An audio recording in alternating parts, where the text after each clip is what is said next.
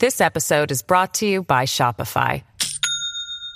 Do you have a point of sale system you can trust, or is it a real POS? You need Shopify for retail. From accepting payments to managing inventory, Shopify POS has everything you need to sell in person. Go to shopify.com slash system, all lowercase, to take your retail business to the next level today. That's shopify.com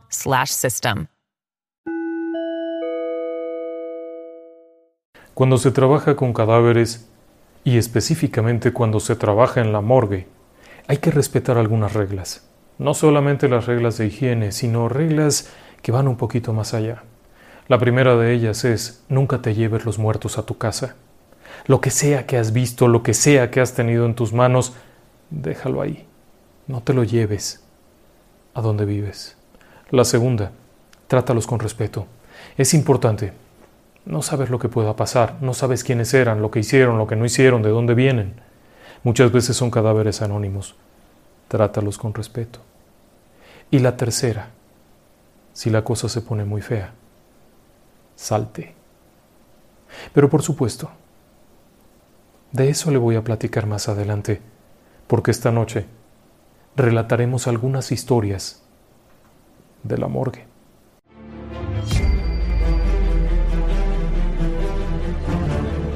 Relatos del lado oscuro. Fantasmas. Seres extraños. Sucesos inexplicables. Perversidad humana. Historias que otras mentes prefieren ignorar.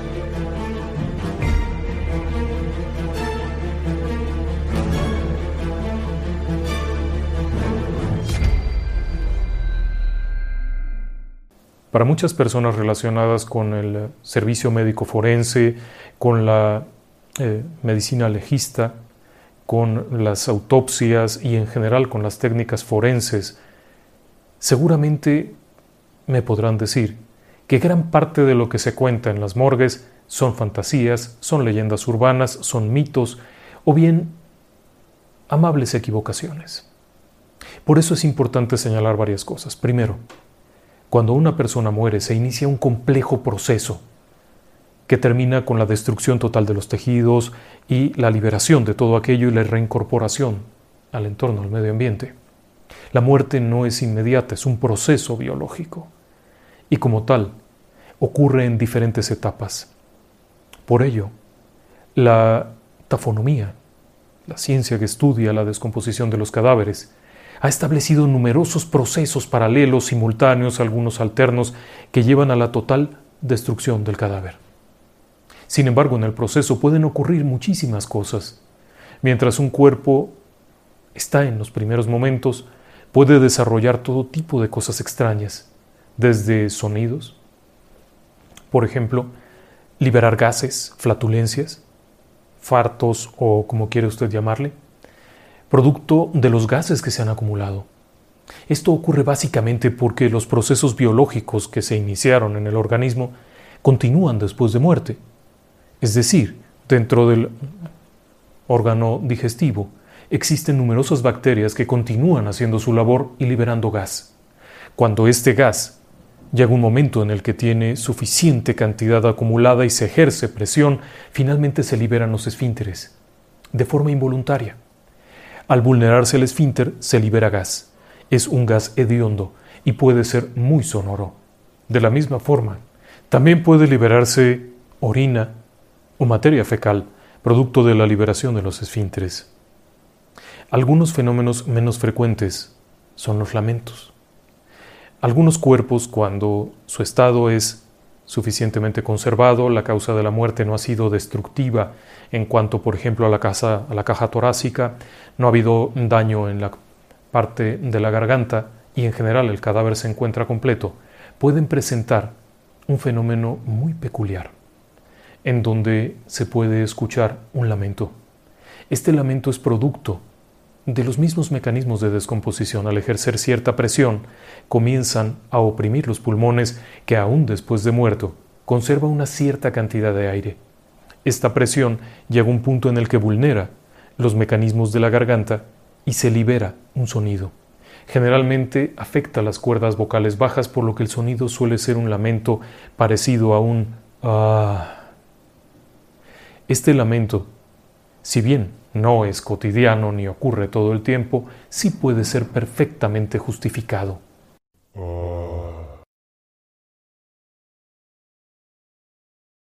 Pero no es lo único. También pueden presentarse otros fenómenos. Por supuesto, descartemos el crecimiento de cabello y de uñas. Eso no ocurre en una morgue, ni aunque fuera real, existiría por el breve tiempo en el que permanece un cuerpo. Pero hay un fenómeno que es conocido como el signo de Lázaro. El signo de Lázaro es un fenómeno que se presenta cuando movimientos reflejos ocurren en el cuerpo de una persona fallecida.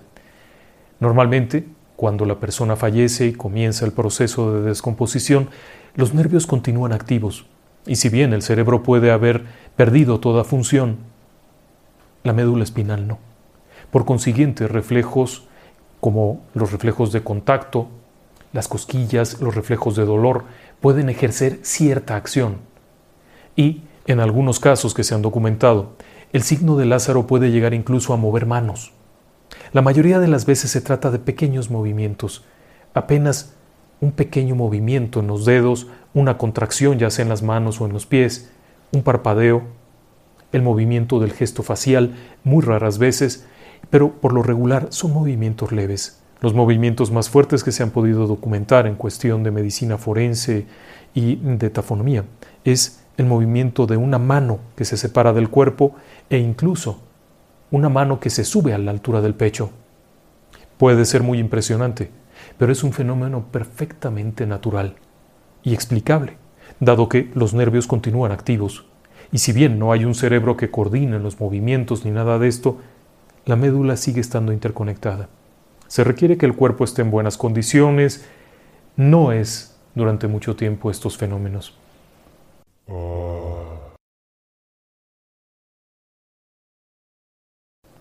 Sin embargo, cuando se habla de fenómenos paranormales, la situación es muy diferente. Vamos a dejar de lado los fenómenos totalmente naturales. Estos sonidos que le he explicado, este lamento, ah, y en ocasiones los movimientos de manos, el eh, poder tocar a alguien, ¿sí? Es eh, frecuente que se reporten pequeños movimientos y la gente se espanta mucho, ¿no? Es eh, totalmente explicable. Pero la historia que le voy a contar ahora va un poquito más allá. Déjeme que lo lleve atrás en el tiempo. Son los años 60 en la Ciudad de México, en México. La autoridad ha decidido mejorar el servicio eh, forense que existía en la capital y por ello han construido un edificio nuevo. En 1958 se inicia la construcción, para 1960 comienza operaciones. Para aquella época era un edificio bastante moderno. Tenía gavetas refrigeradas para almacenar los cuerpos, tenía una sala de preparación, una sala de autopsias, una sala de recuperación de órganos, de ropas, de todo lo que fuera. Tenía un área para los uh, visitantes, para que pudieran validar que esa persona era su familiar para el reconocimiento, la sala de reconocimiento. Era una instalación bastante moderna.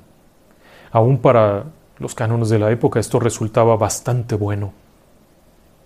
En ese sitio llega a trabajar una mujer. Su nombre es Elenita. Vamos a llamarle Elenita. Esta señorita era una mujer de unos cuarenta y tantos años o cincuenta, hija única de una familia eh, conocida y respetada de la Ciudad de México, su padre había sido, durante muchos años, médico legista y aparte también había sido forense y había sido una personalidad. Ella había crecido con este tipo de cosas y cuando tuvo oportunidad de comenzar a trabajar, ya que no se le había permitido estudiar medicina, empezó a trabajar con un amigo de su padre que era un afamado médico forense de aquellos años. Su trabajo era generalmente administrativo, ella no hacía autopsias ni abría cuerpos, para eso estaban los técnicos. Pero con el paso de los años se había desarrollado una extraordinaria confianza.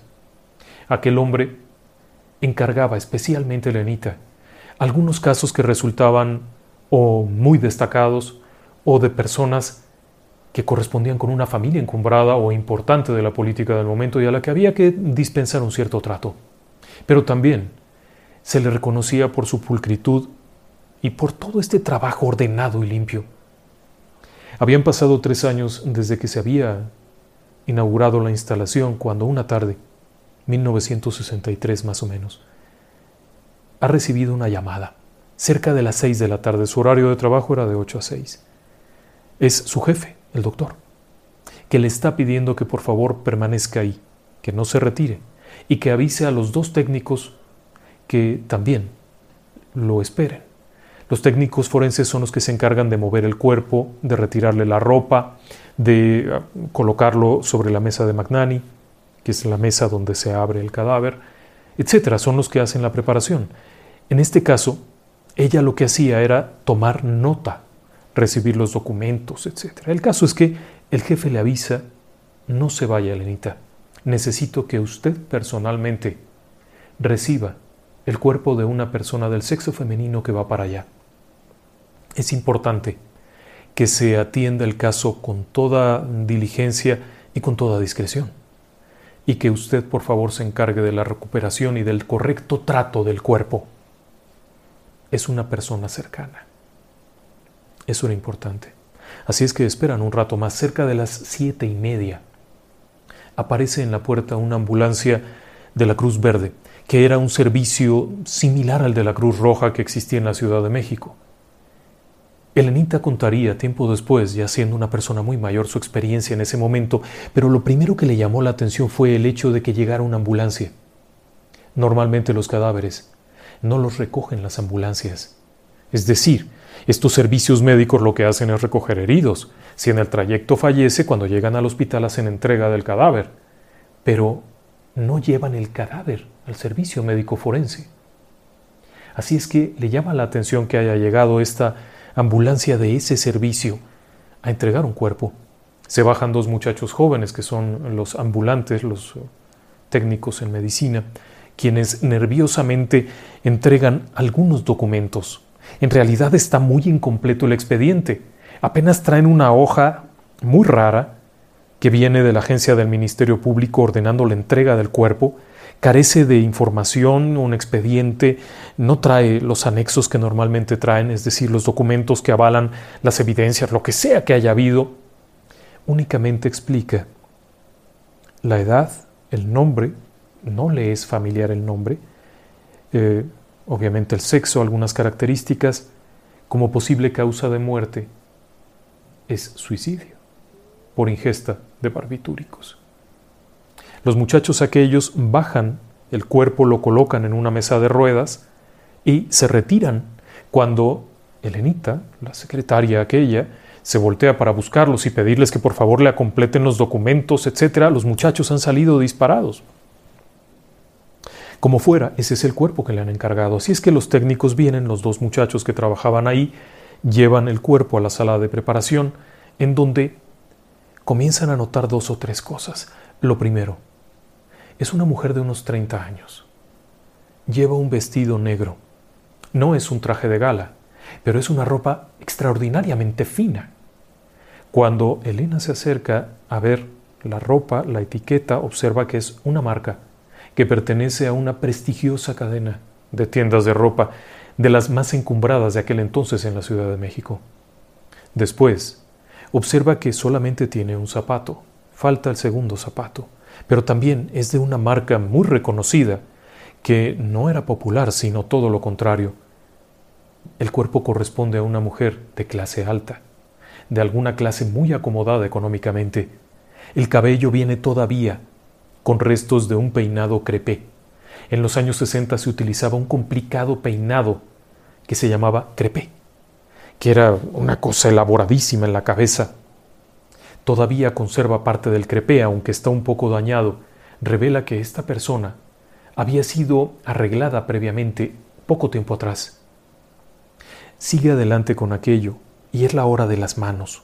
Al momento de tomar las huellas dactilares, se hace evidente que esta persona tiene huellas perfectas, reflejo de que en su vida muy probablemente lo único que lavó en algún momento fue su propia cara. No son manos de trabajo, estas manos nunca han trabajado y las uñas conservan un manicure perfecto. Es una mujer muy guapa. Aun cuando ahora mismo presenta una tonalidad amoratada en la boca y presenta restos todavía de lo que escurrió durante las convulsiones cercanas a la muerte. Conforme continúan con aquello, encuentra dentro del vestido en una bolsa un papel doblado que probablemente quien haya levantado el cuerpo se hace evidente que este cuerpo no lo levantó una autoridad, sino que algo tuvieron que hacer, es todo muy irregular. A ella le sorprende esto. Aún así, toma el papel, lo abre, porque tiene que saber que llevaba el cuerpo, y lo que se lee es un mensaje que dice, Madre, perdóname por tomar esta decisión. El secreto que me llevó a ella, me lo llevo en mi alma, y solo para mí. Era un mensaje muy extraño. Cierra el papelito, lo va a colocar en una bolsa donde guardan el zapato, la ropa, las prendas que llevara, para que el médico pudiera atenderlo en cuanto llegara, que no hubiera dilación, el cuerpo tendría que estar colocado en la mesa, listo para la intervención. Así es que continúan con aquello, le han encargado que ya permanezca ahí, observa cómo empiezan a desabotonar el vestido, la giran, giran el cuerpo para desabotonar el vestido por la parte de atrás, lo que revela parte de la espalda. Y entonces alguien tiene esa bendita idea de traer un bebé. A Elena le parece absolutamente absurdo. ¿Quién dejó entrar a una persona cargando un bebé? Los dos muchachos que están ahí se quedan viendo y ella pregunta, ¿oyeron eso? Está llorando un bebé. ¿A quién se le ocurre permitir eso? Con un demonio. Y se dirige hacia la puerta para ver quién está ahí. Porque en primer lugar, una morgue no es un lugar en donde se pueda entrar así nada más. En general, al servicio médico forense había restricción. Solamente podía entrar algún familiar directo. ¿Y quién había sido tan torpe, tan falto de tacto de dejar entrar a la sala de preparación, no a la sala de identificación en donde se prepara el cuerpo y se hace una labor discreta. En este caso, alguien había entrado ahí. Y con un bebé, esto es un sitio muy poco limpio, no es, no es apto para llevar un bebé. Así es que ella se acerca a la puerta y grita, oiga, por favor, vaya a la puerta, le atiendo enseguida. Regresa a donde está con los técnicos que han dejado por el momento previendo que haya por ahí algún otro niño o algo, han dejado la labor. Les dice, miren, espérenme un momentito, voy a ir a ver al policía para que venga y se lleve a la persona. Así es que ella sale, camina, eh, la entrada donde estaba el guardia de seguridad, los policías y demás, estaba un poquito retirado, así es que camina, llega allá y le llama la atención al vigilante, le dice, oiga, ¿por qué dejó entrar una persona con un bebé? El guardia, que seguramente estaba por ahí sentado en ese momento tranquilo porque ya era tarde, no había habido mucha actividad, se sorprende le dice, no, yo no dejé entrar a nadie. No, como no.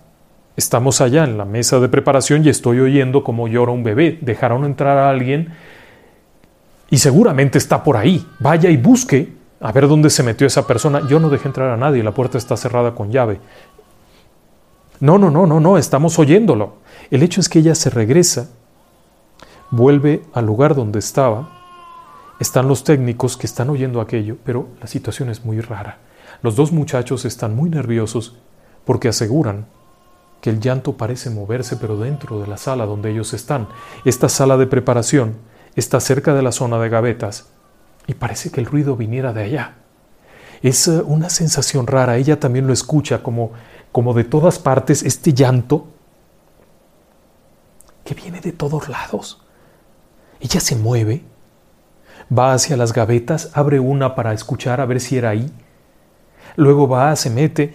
Es una mujer de 50 años, no es una niña, no es una jovencita que se espante, ha visto esto, ha visto cosas peores. Así es que no se espanta, simplemente le intriga saber quién rayos está ahí. El policía viene junto con otro de los guardias y no hay tal bebé, no entró ninguna persona con un bebé por ninguna parte. Están las cinco personas ahí. Se ha callado totalmente, ya no hay ningún ruido. Está todo en calma. Bueno, ¿qué es esto? Pues vamos a continuar. Los técnicos se acercan al cuerpo, los dos guardias se van alejando. En el momento en que lo vuelven a incorporar para terminar de desabotonar, comienza a escucharse de nuevo el llanto. Esta vez ahí, ahí donde están, como si viniera de, de, algún lado. Lo único que hay es más allá una mesa con una máquina de escribir. Los policías que estaban ahí, sin decir nada, salen disparados. Saben que no hay nadie en ese momento. Arriba, en el tercer piso, por allá están unas secretarias de guardia, en el edificio de la Procuraduría hay gente, pero aquí, en este momento, no hay nadie, solo ellos. Ella discretamente camina marca por teléfono a la oficina donde estaba su jefe y va a preguntarle, doctor, perdone, ¿tarda usted mucho en venir? Cuando escucha la voz del hombre que le dice buenas noches, doctor, soy Elenita, estamos en el área de preparación del cuerpo, eh, quería preguntarle, ¿por qué dejó entrar a alguien con un bebé? Es la primera pregunta del doctor. A lo que ella responde, no, doctor, no hay nadie, no hay ningún bebé. Es un ruido que estamos escuchando y no sabemos qué es. Elena, salgan de ahí. Dígale a los muchachos que se salgan. Coloquen el cuerpo como esté, colóquenlo en la gaveta, así como está, colóquenlo en la gaveta y salgan de ahí, por favor, cierren, sálganse. Las veo temprano por allá, sálganse. Ellos obedecen y en ese momento colocan el cuerpo, algo que no era apropiado porque no se colocan así, pero bueno, lo colocan ahí sin desvestirle colocan sus cosas, cierran la gaveta, apagan la luz y se salen. A la mañana siguiente llega, como siempre muy temprano, siempre llegaba antes de las 8, está en la puerta cuando llegan dos hombres muy bien vestidos, son abogados, se presentan como abogados de la familia, llevan consigo una orden de liberación de cuerpo, cosa que es muy inusual, como todo lo que había ocurrido, y llevan una carta y le piden a la chica que marque por teléfono a su jefe. Hace la llamada telefónica a la casa del jefe que no había salido todavía de casa y el jefe le responde, Elena, entregue los documentos, entregue todas las pertenencias, entregue el cuerpo. Momentos después, aquellas dos personas, aquellos dos caballeros muy bien vestidos, entran acompañados de un tercero que va vestido diferente. Ese no va vestido como abogado, sino como otra cosa. Ella los acompaña a este lugar, pide a los técnicos que saquen el cuerpo, que lo coloquen ahí, momento en el que aquel hombre comienza a hacer un ritual.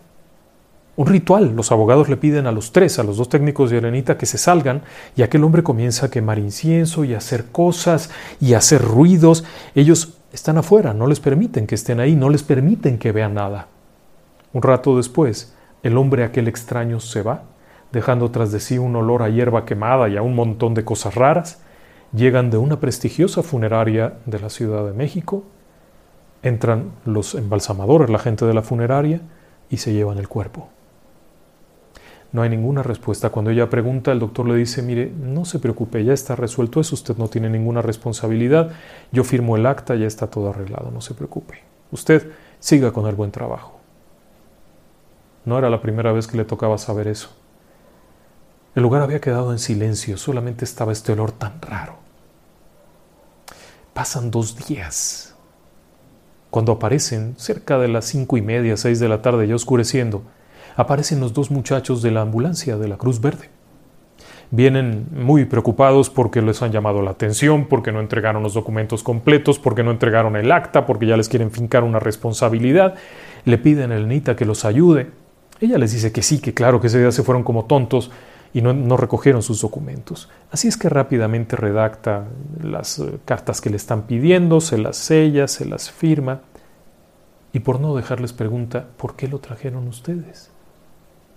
A lo que los muchachos responden, nosotros no sabíamos, nos mandaron a atender a una persona que estaba mal, a una persona que requería ayuda urgente. Cuando llegamos al lugar y tomamos los signos vitales, la persona estaba muerta, pero además estaba muerta de varias horas atrás. El cuerpo estaba frío, la persona que estaba ahí nos dio la instrucción de subir el cuerpo como estuviera a la camioneta y lo entregáramos en el CEMEFO y nos entregó este papel que yo le di. Bueno, pero ¿cómo es posible? Tal cual. Nos obligaron a cargarlo y a traerlo. Bueno, ¿y, ¿y, dónde era o cómo fue?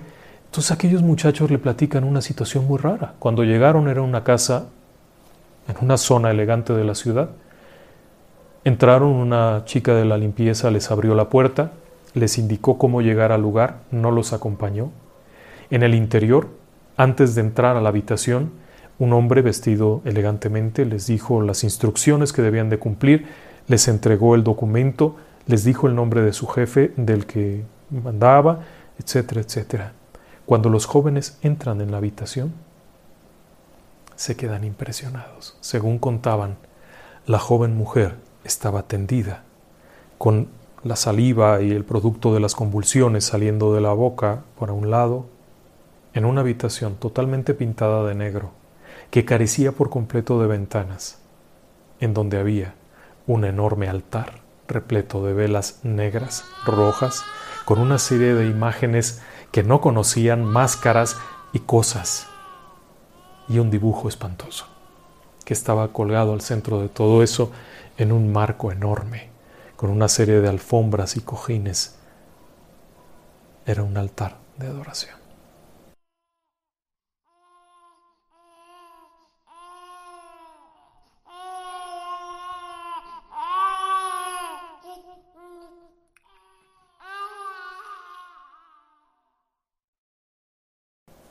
Tuvieron que subir el cuerpo a la ambulancia y llevarlo.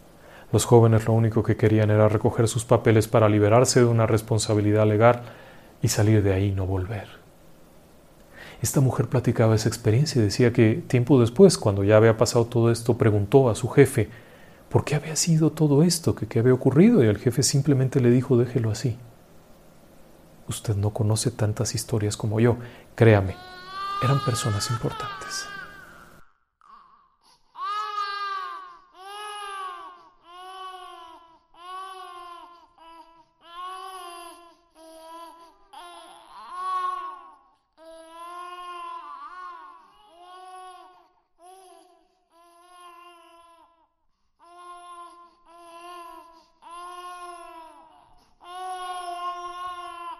Pero tal como le decía, la gran mayoría de los uh, técnicos forenses, de los médicos forenses, de los analistas, etc., relatarían estar acostumbrados a esto.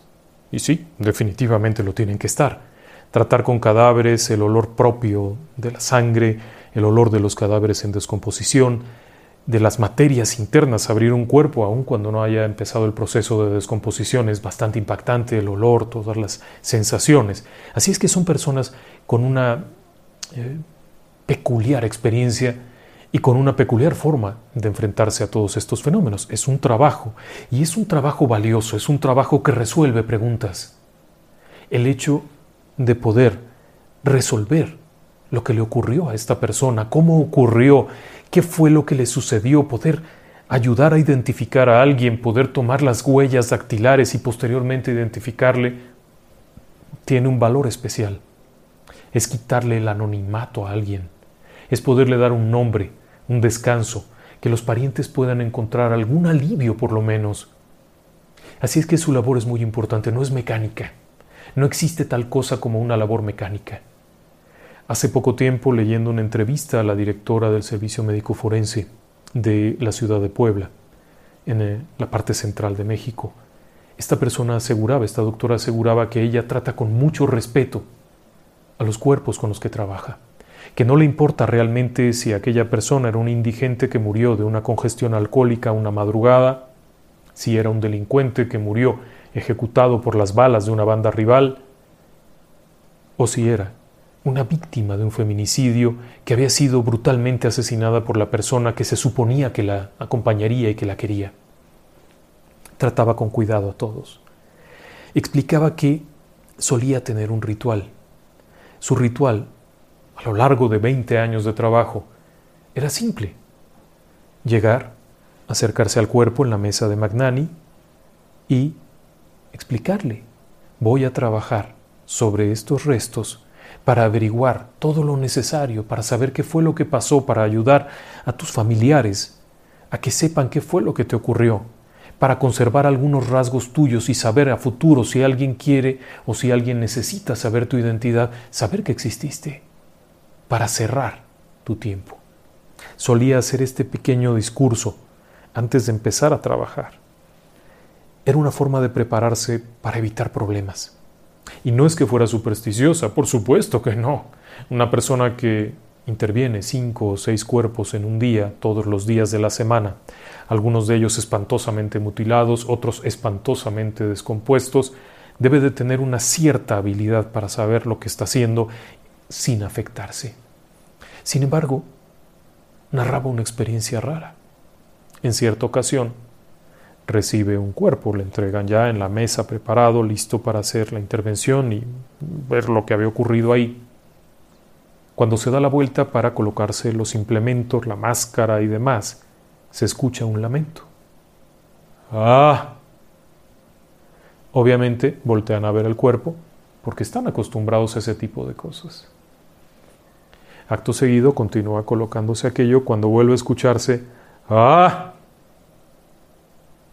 No es común que ocurra dos veces. Los gases no se acumulan en tal cantidad tan rápido. Voltean a ver el cuerpo y el cuerpo continúa estático totalmente. Sigue con aquello y está a punto de terminar cuando se escucha nuevamente ¡Ah! Pero esta vez el lamento parece incluso tener modulación. No es solamente la exhalación de aire en los pulmones, sino esta mujer se voltea camina hacia el cuerpo y le dice, le pido por favor, caballero, no conozco su nombre, pero le pido por favor que me permita trabajar. Mi trabajo aquí consiste en saber quién es usted, cuáles fueron las causas por las cuales falleció y dar un poco de consuelo a quienes en algún momento reclamen su cuerpo. Por lo tanto, le pido de la manera más atenta que se abstenga de incomodarnos. Uno de los técnicos que estaba por ahí muy cerca se acerca y le dice, perdone doctora, ¿está usted regañando al cadáver? A lo que ella responde, sí. ¿Algún problema? Pero esas experiencias que son cuestiones cotidianas, ella lo decía no tanto porque hubiera un fenómeno paranormal, sino porque necesitaba de alguna manera liberar eso, sentirse cómoda. Pero existen otros relatos que llaman la atención, porque llegan a ser muy perturbadores. El primero de ellos que le he contado, el llanto del niño, era un caso muy peculiar. Pero existe otro caso que nos fue narrado también de la Ciudad de México. Este caso ocurrió en el mortuorio, en el depósito de cuerpos de un centro médico nacional. Esta instalación hospitalaria, consistente en siete hospitales de diferentes especialidades, es un hospital de altísima calidad, de altísimo nivel, no, no suele tener como tal una morgue.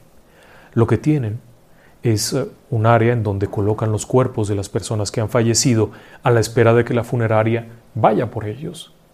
También tienen una habitación habilitada muy peculiar.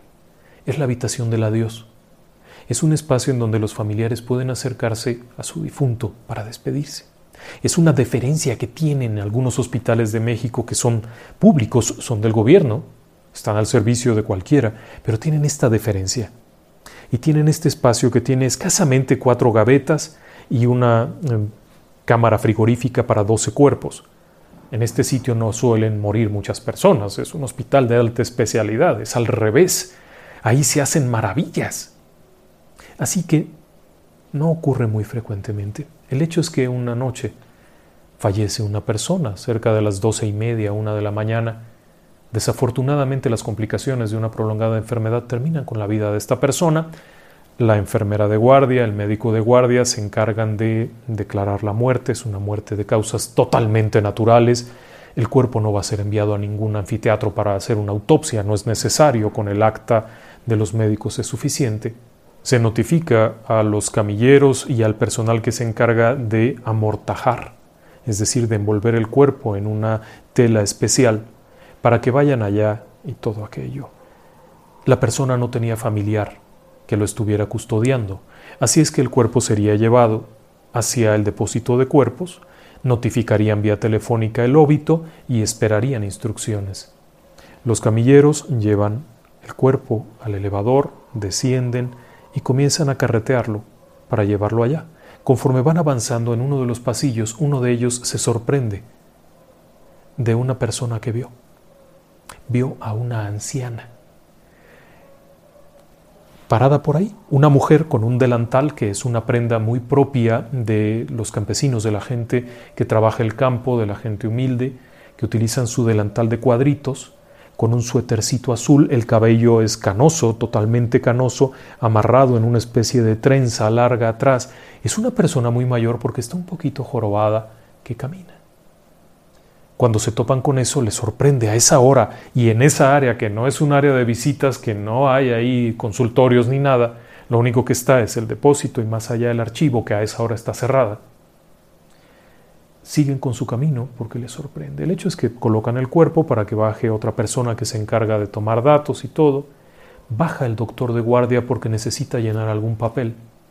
Se encuentra con los camilleros y les pregunta quién es la anciana que acabo de ver. Todos vieron a la anciana. Momentos después está el médico en donde está el cuerpo, está tomando algunos datos que estaban anotados en alguna parte, no sé cómo era el tema. Cuando entra otra mujer que es eh, médico, médica, la doctora trabaja ahí también, sabe de la defunción y baja a apoyar con algún tema. Están los dos ahí cuando de pronto, al mirar para allá, en medio de la madrugada, los pasillos están a oscuras porque solamente prenden una de cada tres lámparas por economía. Y están ahí, voltean, entra la anciana, caminando despacio, como la habían visto todos, y se queda ahí, a la altura de la vista, de la ventana donde tienen ellos una especie de cristal como para identificación, la ven que está ahí, es una habitación separada, es como si fuera una cámara de estas de la policía, el depósito de cuerpos está aquí y allá está donde se sientan para ver la persona, la ven ahí, la ven cómo se mueve, va, camina hacia acá, sale de la habitación, la ven cómo avanza en dirección hacia donde están ellos, momento en el que ya empiezan a ponerse muy nerviosos. El médico la había visto primero, pero no la había visto bien, la había visto lejos, en un pasillo allá al fondo, y ahora la ven cómo viene para acá, para donde está la puerta abierta de donde están ellos, pero nunca llega. La doctora, que por cierto es un personaje eh, con varios títulos y varios doctorados, en ese momento era simplemente una doctora de guardia, pero cuando ve aquello le dice, ¿viste a la señora? ¿Viene para acá? ¿Será familiar del señor? No sé qué, no sé cuánto. Se asoman, no hay nadie. El pasillo está vacío. La única manera de salir de ese pasillo era caminando una distancia enorme dentro del mismo, con donde hay un montón de cubículos cerrados porque son el depósito de tal cosa, el depósito de tal otra, el archivo, el no sé qué. No hay nadie en ese momento, salvo este silencio raro y esta sensación. Ambos salen de ahí. Al día siguiente, ya cuando van saliendo de la guardia, platicaron con las demás personas.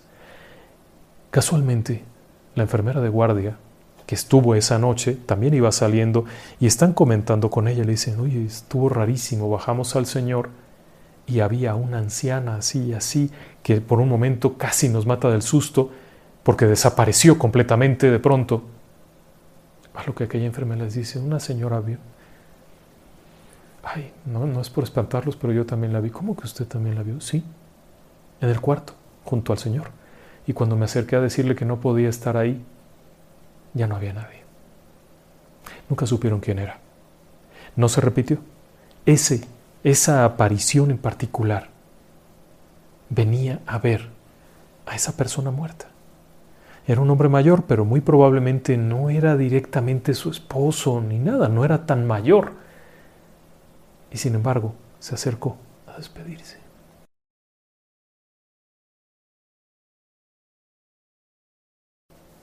Así es que sí, sí hay historias ahí. Y claro, también están las historias de, los, uh, de las funerarias. Yo tuve ocasión hace algunos años de poder preguntarlo directamente a uno de ellos. Una persona entrañable, un hombre ya mayor que había trabajado toda su vida en eso. Por alguna razón coincidimos. Un asunto de publicidad y de una campaña. Coincidimos y durante las entrevistas, el jefe de aquel hombre decía que él jamás había visto nada. Era un hombre muy simpático que contaba que en sus 40 años en cementerios jamás había visto nada. Hubo una plática muy atractiva.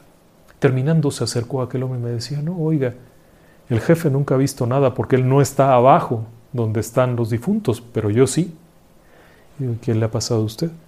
Si a mí me ha pasado muchas veces que cuando estoy atendiendo un cuerpo, De pronto lo veo. Pues obviamente, ¿no? Si estás atendiendo un cuerpo lo tienes que tener enfrente. Y lo estás viendo. Sí, sí. Pero lo estoy viendo parado atrás de mí. ¿Cómo es eso? Me describía una ocasión especial en la que un joven, muchacho muy joven, de unos 18 o 19 años, decía que era un sujeto fuerte, grandote, había muerto trágicamente en un accidente. Algo le había pasado, él no tenía forma de saberlo. A él le traían el cuerpo de la camioneta de la funeraria, se lo colocaban ahí, él enchufaba los mecanismos para drenaje y después vendría el maquillista que se encargaba de la reconstrucción facial, él se encargaba de vestirlo y demás. El hecho es que está colocando aquello, está limpiándolo, el cuerpo venía muy lastimado todavía, eh, obviamente había sido un accidente terrible, lo está lavando, se agacha para tomar la manguera de succión, para insertar la cánula, está haciendo eso cuando percibe que alguien camina atrás de él, su primera reacción es, todavía no termino, por favor, si puede regresar un poquito después, pensando que era el maquillista, la persona que reconstruye. Todavía no termino, ¿podría usted regresar un ratito después? Me lo acaban de dejar. Pero no hay respuesta. Cuando él levanta la vista, lo que alcanza a ver atrás de él es un hombre joven, de pelo chino, rubio, vestido con una camiseta deportiva, con unos shorts como si viniera saliendo de jugar fútbol, que está parado ahí, lo ve y cuando lo ve le va a decir, usted no puede estar aquí, es área de, no entrar, eh, o sea, no pase, no se meta, ¿quién le dio permiso de entrar? Algo, le va a decir algo cuando ¡pum! se le desvanece enfrente, se queda viendo, voltea y es cuando se da cuenta que es la persona que tiene frente muerta. Dice que en ese momento él se sintió eh, no asustado, no era la primera vez que veía algo, esa vez fue cuando más lo notó, pero esa vez lo único que hizo fue decirle, descansa en paz, descansa en paz. Me da mucha tristeza que hayas tenido que partir, pero descansa en paz. Voy a rezar por ti. Ahorita déjame terminar mi trabajo. Siguió adelante, dice que cuando acabó ya de hacer sus labores y llegó la persona del maquillaje, él se sentó por ahí a un ladito e hizo una oración por el descanso de aquel joven. Otros de sus compañeros habían vivido cosas raras y habían salido corriendo. Pero en la gran mayoría de los casos decían nunca haber visto nada aunque este caballero insistía, las más de las veces lo dicen para hacerse los valientes, porque en las noches, ahí abajo, se llega a poner aquello muy feo. ¿Usted qué piensa? ¿Simple sugestión? ¿Signo de Lázaro? ¿Fenómenos químicos? El hecho es que al final del día, en estos lugares, ocurren fenómenos. Y tiene sentido Déjeme que me salga un poco de ahí y le comente las tres hipótesis principales de la fantasmogénesis, de por qué aparece una persona muerta. Es por miedo, miedo al castigo eterno, miedo al vacío, miedo a lo desconocido, por apego a algo, algo natural, por ejemplo, a un ser querido, a una familia, a una casa, un auto, los bienes materiales, el oro, el dinero, lo que sea. Y por último, al desconocimiento de su propia muerte. Si desechamos el miedo, porque ahí no tendría caso, el apego, porque entonces se iría a pegar a donde están las cosas que quiere, si no lo sabe, probablemente siga vagando. Pero, si no lo sabe y de pronto se ve fuera de su cuerpo, es muy probable que siga su cuerpo.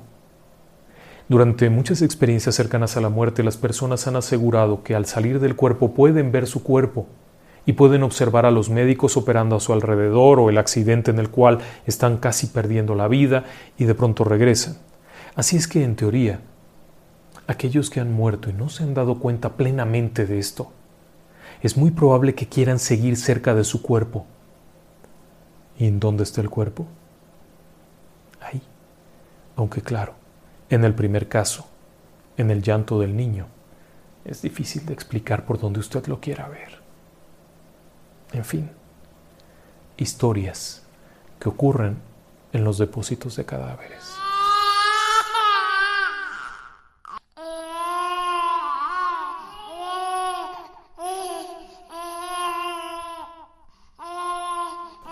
Y bueno, muchísimos saludos para uh, Luna Chismolillo, para Armando Espinosa en Indian Tail, North Carolina, para Belinda Pérez en Puerto Rico. Muchas gracias por acompañarnos. Un fuerte saludo a nuestro amigo Patrick, que siempre nos acompaña. Muchas gracias, Patrick.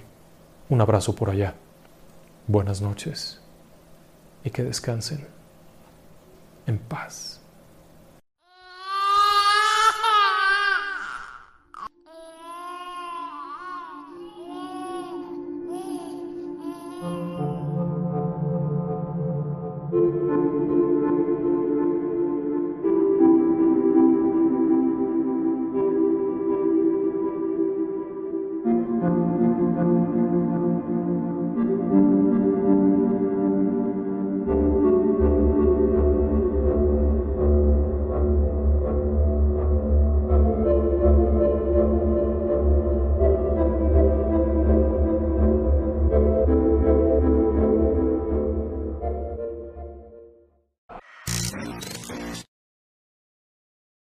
De 1975, una pareja contrae matrimonio. Se trata de George y Kathy, de 28 y 29 años respectivamente.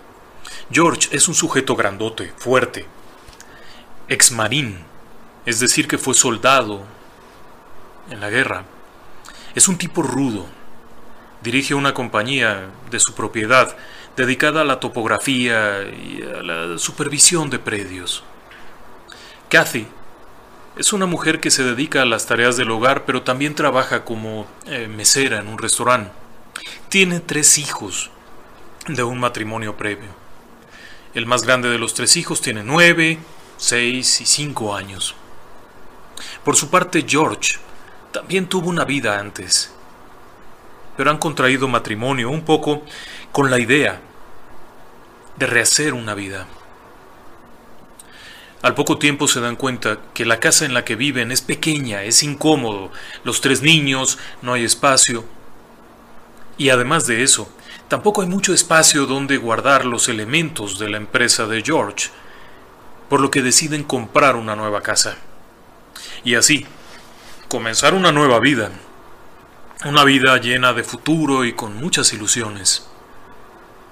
George tiene algo de dinero ahorrado, tienen una propiedad que pertenece a Kathy, tienen otra propiedad que pertenecía a George, tienen dinero suficiente para comprar algo que ande cerca de los 50 mil dólares. Recuerde usted que es 1975 y tras un par de meses de estar buscando no consigue nada adecuado. Aquellas propiedades que están dentro de su presupuesto definitivamente no cubren los requisitos. La búsqueda continúa en algún momento cerca de noviembre de 1975, George recibe una llamada de una agencia de bienes inmuebles de Long Island, a unos 30 kilómetros de Nueva York. La pequeña agencia de bienes raíces les ofrece una casa dentro de su presupuesto. La chica que los atiende es una señorita de nombre Edith, quien les informa que tiene una estupenda propiedad. Seis recámaras, tres y medio baños, una caseta para una lancha con embarcadero directo a un río. Pero además de esto, la casa es de tres pisos. Tiene una pequeña alberca, tiene espacio para varios autos y sótano. Un enorme sótano. La casa está a la orilla del río. George escucha aquello e imagina que debe de valer 200 mil dólares por lo menos. Sin embargo, el valor de la casa está alrededor de los 80 mil dólares, lo cual es bastante viable, ya que con el dinero que tienen, pueden dar una cantidad fuerte de la casa y lo demás, obtenerlo mediante una hipoteca bancaria. George tiene su negocio, la casa queda en garantía, no tienen otras deudas, así que es muy viable. Decide ir a ver la casa. Cuando visitan el pueblo, encuentran a Edith y ésta los guía a la casa. La propiedad está en un barrio muy bueno. Son casas grandes. No están todas pegaditas, si bien es una urbanización como tal, es un lugar muy bonito. hay varios árboles, está justamente a la orilla del río, del río Amityville. Por supuesto, George y Kathy están emocionados. Cuando ven la casa, es una casa de estilo holandés, es una casa clásica. Tiene jardín a todo alrededor, tiene el río atrás, tiene todo, es perfecta. Cuando entran a la casa, las emociones van y vienen. Es evidente en la sonrisa de Kathy que está encantada con la propiedad. Los niños no paran de brincar de un lado a otro. Claro, hay que tener cuidado porque, bueno, la casa aún tiene muebles. Sí, está amueblada, está completa. Pero además está en muy buenas condiciones. Es una casa no nueva. Esta casa tiene muchos años, de hecho. Es una casa construida en 1927. Es decir, que anda cerca de los 50 años. Pero la propiedad en sí misma es una propiedad mucho más antigua.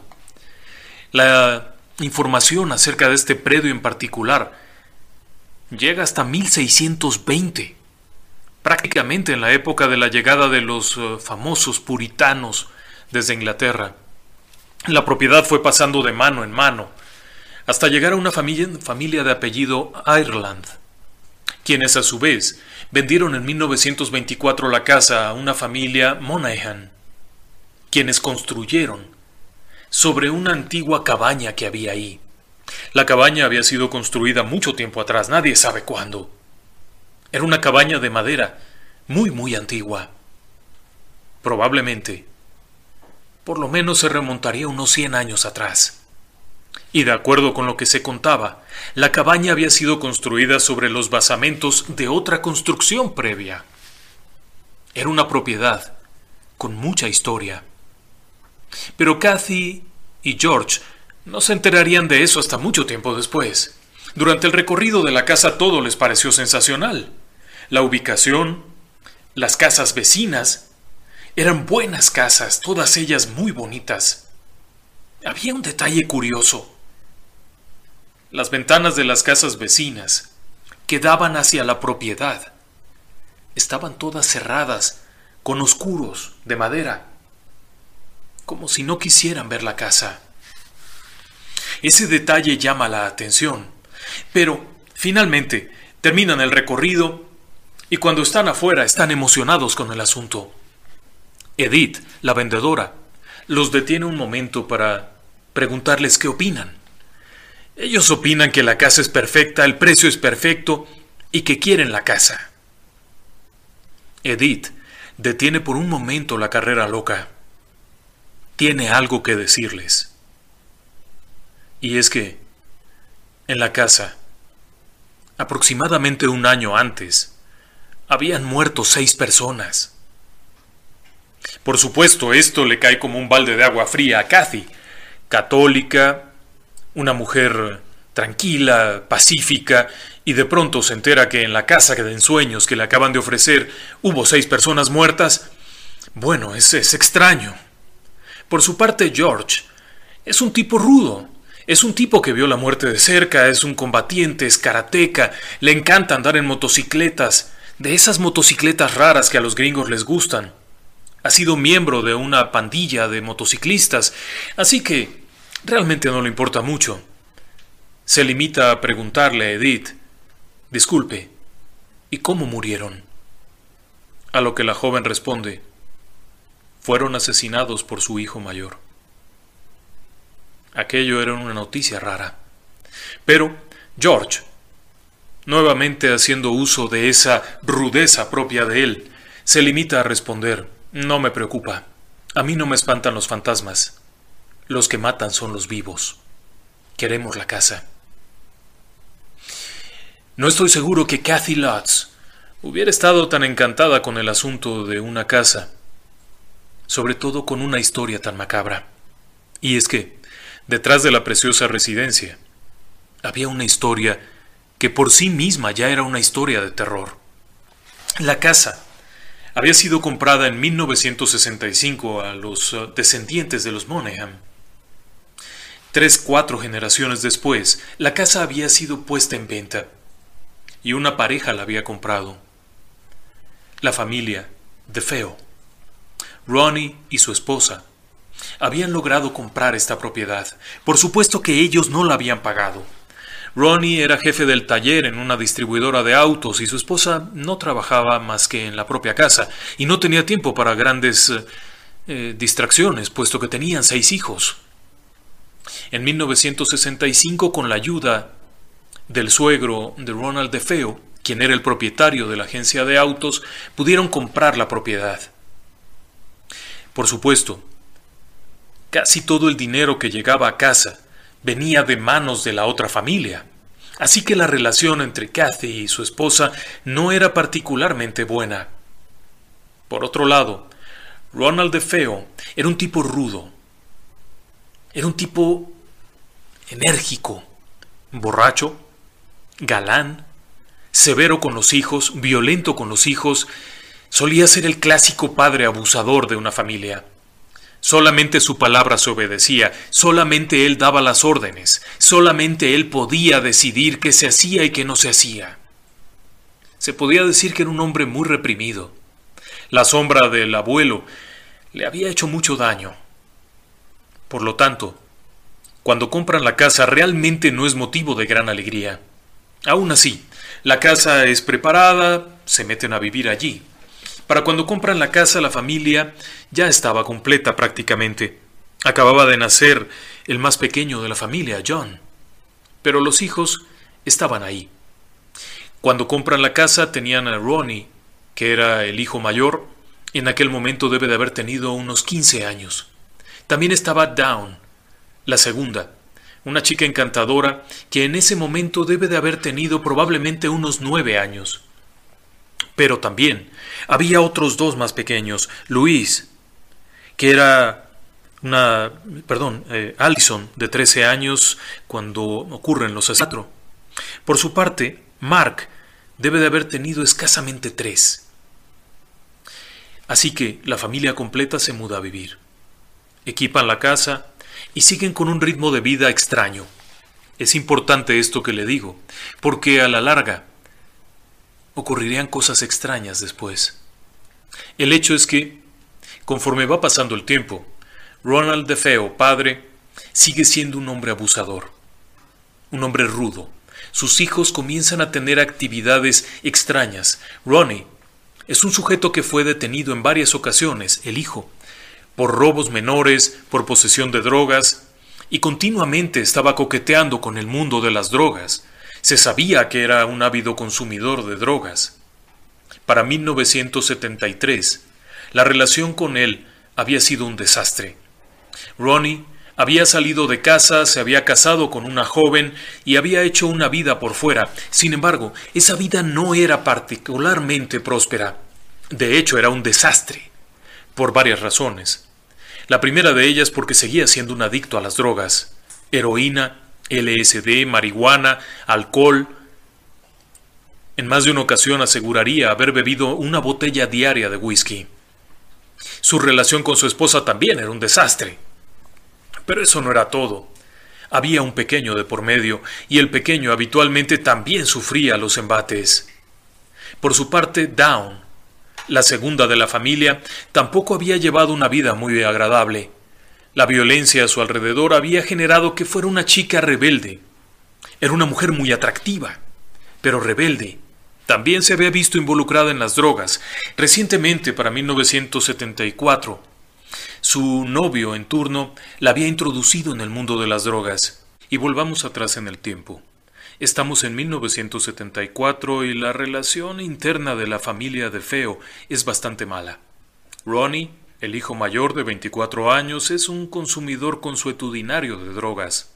Por su parte, Down, la hija de 18 años, la segunda de la familia, una chica encantadora y guapísima, tiene un novio bastante perverso, quien la ha introducido en el mundo de las drogas y la situación se complica.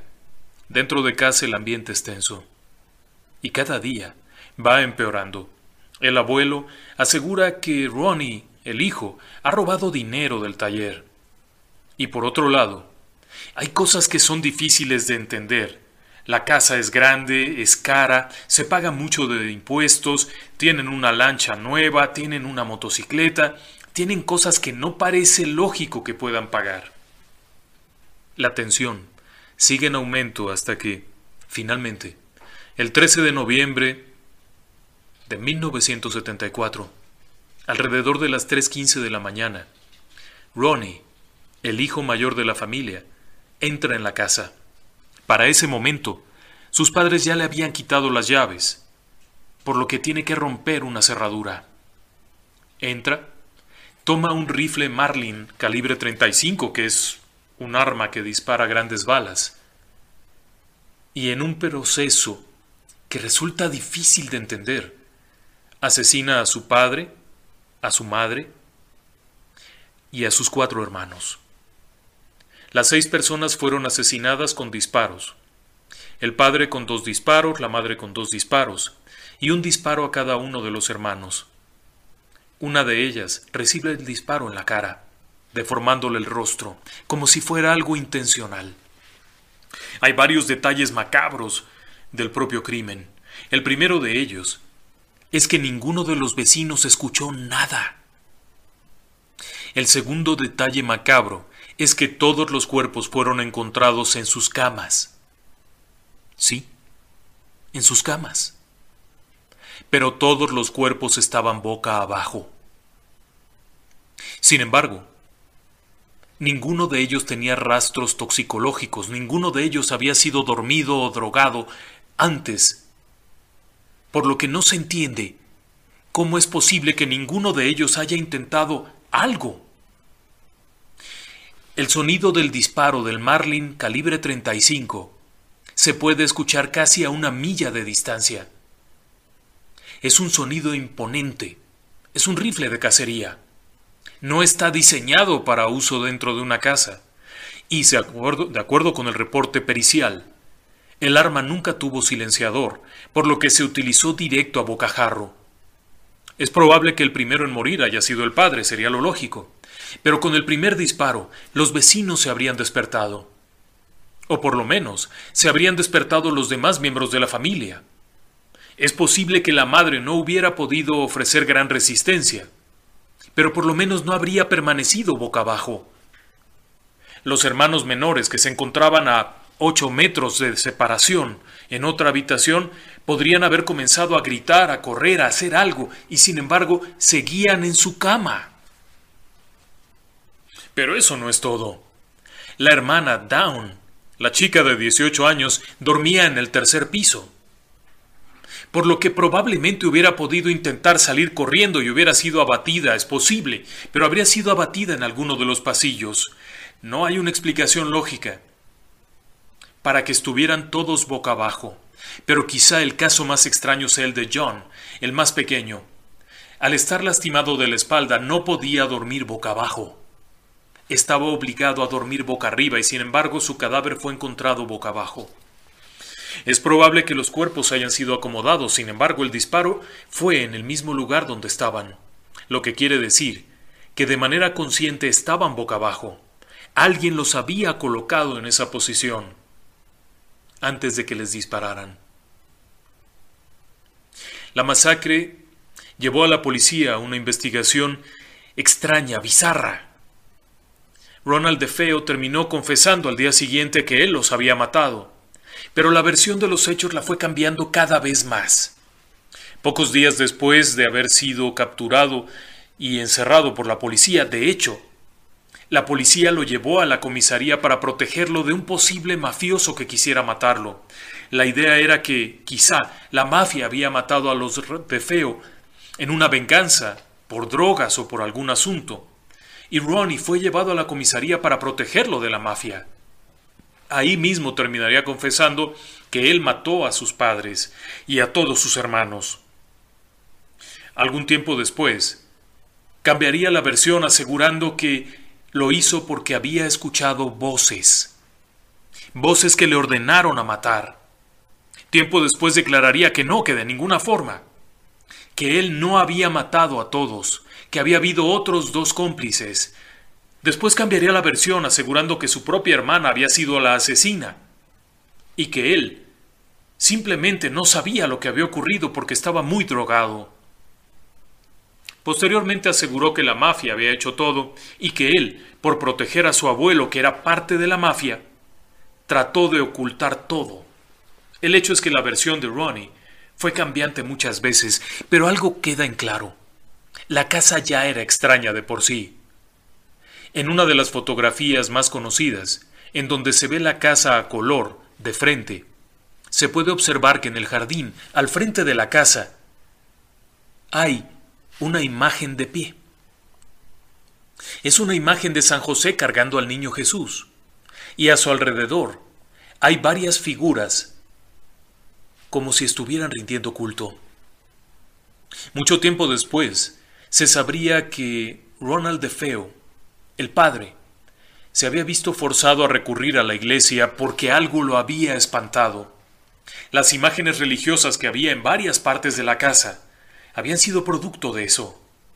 Cabe señalar que Ronald no era un creyente, era un ateo. Se declaraba abiertamente ateo y siempre lo había sostenido. Por ello resultaba tan extraño que las imágenes religiosas hubieran sido puestas a principios y mediados de 1974, unos meses antes de la masacre. Por eso también resulta muy raro que Ronald DeFeo en un primer momento haya asegurado que escuchó voces que le ordenaron que matara. No hay que perder de vista que el asesino de la 44 también aseguró lo mismo aseguró escuchar voces que le ordenaban matar. Como sea. El caso es que la masacre había ocurrido, Ronald se encontraba ya en prisión, se encontraba ya sentenciado, cuando los Lots llegan a la casa. De hecho, se mudan a vivir el 18 de diciembre de 1975. Sin embargo, Previo a entrar a la casa y siguiendo el consejo de un amigo, decidieron bendecir la casa. ¿Sí? Un amigo suyo al enterarse que habían comprado esa propiedad y al saber que había habido los asesinatos, les eh, sugiere que bendigan la casa con un sacerdote que haga una bendición exhaustiva. Los uh, Lots deciden buscar un sacerdote que haga eso. Cerca de allí se encontraba una iglesia y el eh, sacerdote de la iglesia, el padre Ralph Pecoraro, acepta la invitación vía telefónica para asistir a la casa. No conoce a los Lots.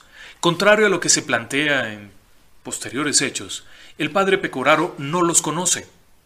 Simplemente contesta una llamada telefónica y accede a hacer la bendición de una casa a una familia que se va a mudar. Sin embargo, y de acuerdo con lo que posteriormente contaría el padre, al llegar a la casa y entrar, comenzó a sentir cosas raras. Posteriormente lo negaría todo, pero en el momento en el que entra a la casa, sentiría algo raro. Conforme avanzaba, iba sintiendo ese peculiar frío. Ciertamente era diciembre y ciertamente estamos a 30 kilómetros de Nueva York, así es que hace mucho frío pero la casa era una casa hermética, cerrada, cálida. O por lo menos eso se esperaría. Conforme iba avanzando de una habitación a otra, el padre Pecoraro comenzó a sentir cosas raras. Frío, cambio de temperatura súbitos. Y al llegar a la habitación que en algún momento ocuparon los dos pequeños, que fueron asesinados ahí, la situación se tornó insostenible. Conforme el sacerdote recitaba aquellas palabras del Padre nuestro, y yo te bendigo en el nombre del Padre y del Hijo y del Espíritu Santo, repentinamente una voz que procedió de ninguna parte, textualmente le dijo, Lárgate de aquí. Y acto seguido, el frío lo hizo temblar, la sensación lo obligó a salir de la habitación, pero conforme se iba alejando, repentinamente recibió una bofetada de una mano invisible. Acto seguido recibió una segunda bofetada de otra mano invisible. Apresurado al salir y llegar a la puerta, se encontró a los Lots, quienes le preguntaron si había concluido, a lo que él respondió, sí, he terminado. Simplemente les agradeció y les recomendó que el cuarto pequeño, el cuarto, fuera considerado como un espacio de costura o algo, que no durmieran ahí No explicó el por qué. No les dijo nada más. Cuando Kathy lo invitó a comer, el padre Pecoraro agradeció la invitación, pero les aseguró que tenía que irse. No olvide ese nombre, el padre Ralph Pecoraro.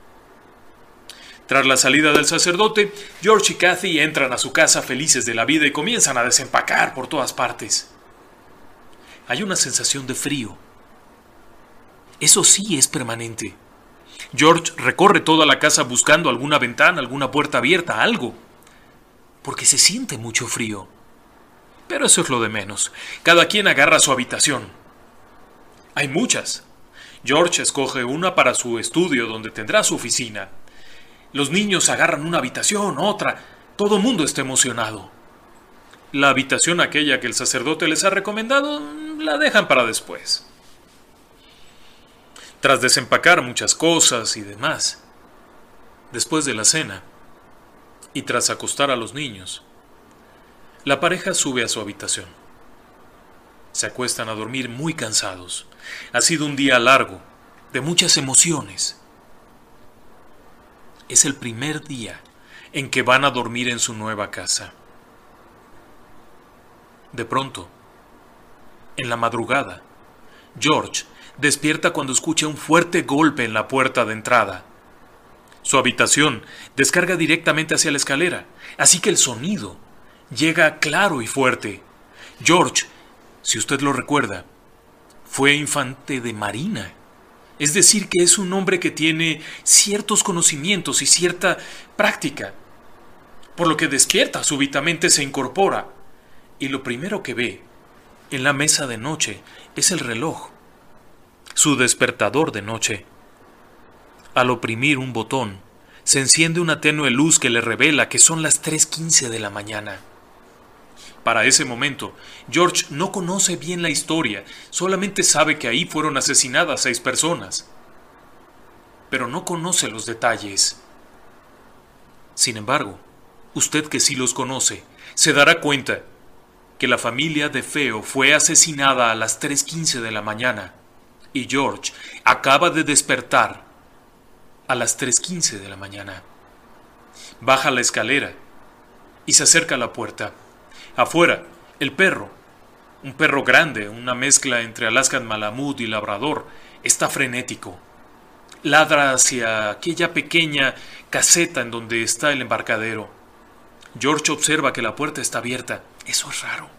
Él recuerda claramente haberla cerrado, sobre todo porque tiene niños relativamente pequeños. Missy tiene cinco años, no va a dejar que caiga al agua. Sale de la casa y conforme camina para allá, escucha unos sonidos que le hacen pensar que algún vecino o alguna persona de por ahí está teniendo un romance con una muchacha porque los sonidos son propios de una pareja en situación comprometedora. Quizá no se han dado cuenta que la casa está ocupada, por lo que regresa hacia la casa y vuelve a dormir. Al día siguiente, la vida sigue. Las cosas comienzan a salir de los eh, diferentes empaques, las cajas, suben, bajan niños. Han visto que en el sótano hay cosas muy bonitas. Y toda la casa está muy bien. De hecho, han tenido que pagar 400 dólares más en la hipoteca para poderse quedar con los bienes que había dentro de la casa. Pero esa noche, esa noche tampoco sería una noche tranquila. Justamente, en la madrugada, George vuelve a despertar. ¿Sí? Nuevamente vuelve a despertar. Esta vez es por el frío. Pero aparte del frío, algo lo ha hecho reaccionar. ¿Sí? Hay golpes y voces, como si hubiera varias personas abajo, como si hubieran entrado a la casa varias personas. Se escuchan los sonidos de algo que se mueve, de algo que va, que viene. George sale de su cuarto temeroso, baja un poco la escalera y se percata que la puerta principal está abierta. Pero no solo abierta, sino abierta de golpe. Se ha salido de sus goznes. Afuera el perro está como loco. Pero cuando George camina hacia allá, no hay nadie. No hay absolutamente nadie. Afuera sopla el viento frío, propio del lugar. Amityville es un lugar precioso, pero en invierno no es muy agradable por el frío. Como puede, arregla la puerta para que pueda permanecer cerrada durante la noche y vuelva a su habitación. Son las 3.15 de la mañana. Al día siguiente, George está en casa y el frío sigue estando presente. George se siente raro. Usa una chamarra gruesa de piel con forro de lana con varias cosas encima y arroja leños en la chimenea. Quiere saber qué rayos ocurre, por qué está esto tan frío, así que comienza a recorrer la casa nuevamente buscando las ventanas abiertas. Cuando llega a la habitación de arriba, abre la puerta y se topa con una habitación totalmente repleta de moscas. Cientos de moscas. En pleno invierno. Al norte. No hay moscas. Y esta habitación está llena de moscas. Toma un periódico y comienza a matarlas. Abre la ventana y saca las que quedan todavía. Cierra. La sensación de frío es horrible. Por su parte, Kathy se ha sentido rara esa mañana. Varias veces ha volteado hacia la escalera desde la cocina esperando encontrarse a alguno de sus hijos. Pero no hay nadie. Varias veces ha volteado hacia la sala, tratando de encontrar quién la está viendo. Pero no hay nadie. Es una sensación rara y cuando lo platica con Ron, con su esposo, con George, George le comenta que es lógico. La casa no era de ellos, acaban de llegar, hay muebles, tiene la sensación de, de estarse adaptando, que no se preocupe. Sin embargo, apenas unas noches después, las cosas comienzan a volverse todavía más extrañas, además de los sonidos que parecen eh, reflejar personas que están dentro de la casa aun cuando no hay nadie. No pierda de vista que es una casa que no tiene pared con pared. El vecino más cercano está a unos 15 metros. Es difícil confundir el sonido. Por otro lado, los vecinos no han entrado en contacto con ellos. Son personas muy reservadas, las ventanas están cerradas hacia el lado de ellos. Y esos sonidos están ahí. George vuelve a despertar a las 3.15 de la mañana. Baja las escaleras y al llegar abajo, se topa con que los muebles no están en su lugar. Y no, no está durmiendo, está despierto, pero los muebles no están en su lugar. Están abiertos, están empujados hacia afuera, en la sala, en el comedor, todo está fuera de su lugar. George regresa a su habitación y le pregunta a su esposa si ella hizo algo abajo, pero nadie ha tocado nada. Los objetos se han movido, pero la puerta está cerrada. La cerradura fue cambiada, los goznes fueron reforzados apenas al día siguiente de haber roto la puerta, vuelve a repararla y la asegura. Es una puerta fuerte. Unas pocas noches después las cosas se ponen todavía más extrañas. Como de costumbre, George despierta a las 3.15 de la mañana. Pero esta vez no sabe por qué ha despertado. No ha escuchado nada, no hay nada extraño, salvo que al voltear a ver a su esposa, su esposa no está en la cama está flotando a unos 10 centímetros o 15 por encima de la cama. Cuando George le llama, ella reacciona y se da cuenta que está ahí y horrorizada le grita que la ayude. Que por favor la ayude, está flotando encima de la cama. George la toca, pero no puede hacer gran cosa, no puede jalarla, no puede bajarla, no puede moverla. Se mueve, camina hacia un lado, hacia otro, no entiende qué ocurre. No sabe si aquello es una pesadilla que de pronto ha iniciado o si está despierto y aquello es real.